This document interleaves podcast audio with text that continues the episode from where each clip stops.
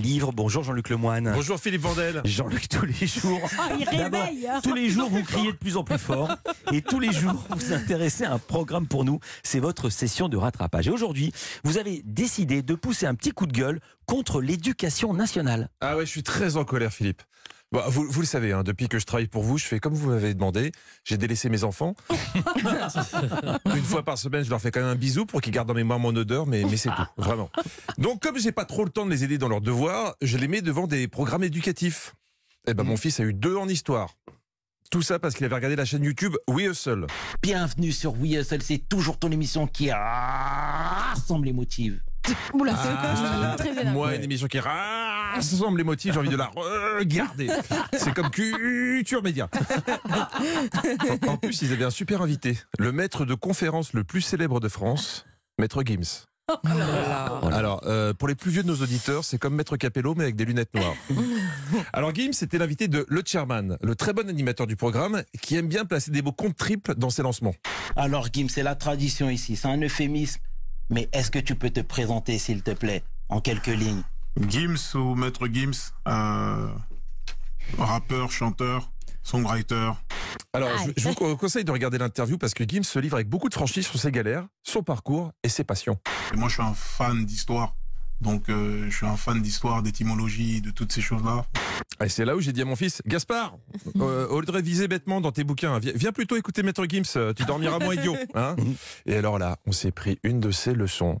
Nous, on regardait tranquille une interview de chanteur et d'un seul coup, on a basculé sur C'est pas sorcier. L'Afrique, c'est Wakanda, bordel. C'est, c'est le futur. À l'époque euh, de, de l'Empire de Couche, euh, il y avait l'électricité. Les pyramides qu'on voit là, au sommet, il y a de l'or. L'or, c'est le meilleur conducteur pour l'électricité. C'était des, des, des foutues antennes. Les gens, les gens avaient l'électricité. Bon là, Bien sûr. Là, mon fils n'était pas prêt. Hein. Euh, bah, il connaissait rien, les jeunes. hein. Donc, il m'a dit, mais, mais c'est vrai qu'il y avait de l'électricité dans les pyramides? Je fais, bah, bah, bien sûr, puisqu'il le dit. Hein. De toute façon, c'est logique. Hein. Les panneaux, danger, risque d'électrocution, les petits bonhommes, ils sont de profil. Et les Égyptiens, quand ils sont présentés, ils sont comment hein Comme par hasard. Bon, j'ai un peu bluffé, mais je voulais pas manquer la suite. Les Égyptiens, la science qu'ils avaient, ça dépasse l'entendement. Et les historiens le savent. L'Afrique a peuplé l'Europe avant les Européens. On les appelait les Afropéens. Oh là, doucement là. Ah oh là là. Euh, écoutez, ça, ça fait beaucoup d'informations d'un seul coup. hein. Moi, moi, dans ma tête, je me disais afropéen. C'est un mélange entre africain et européen. Mhm. Donc, s'ils sont arrivés avant, pourquoi ils ne se sont pas appelés africains direct? C'est tellement bien. Vu que l'Europe n'existait pas. Oui. Mais bon, j'ai écouté la suite. 50 000 ans avant les Européens, la notion de la chevalerie, on l'avait déjà. Tu retrouves aujourd'hui des tableaux qui sont classés, euh, cachés dans des, dans des catacombes où c'est des Renois qui sont en mode chevalier, Sir Lancelot, tout ça. Là, Oh. mon fils m'a dit, mais t'es sûr de ça? En moins 50 000, c'était pas les Homo sapiens? Je fais si, mais il y avait aussi des chevaliers, très classe, sapés comme jamais. bon allez, euh, va, va dans ta chambre, t'en sais déjà trop là.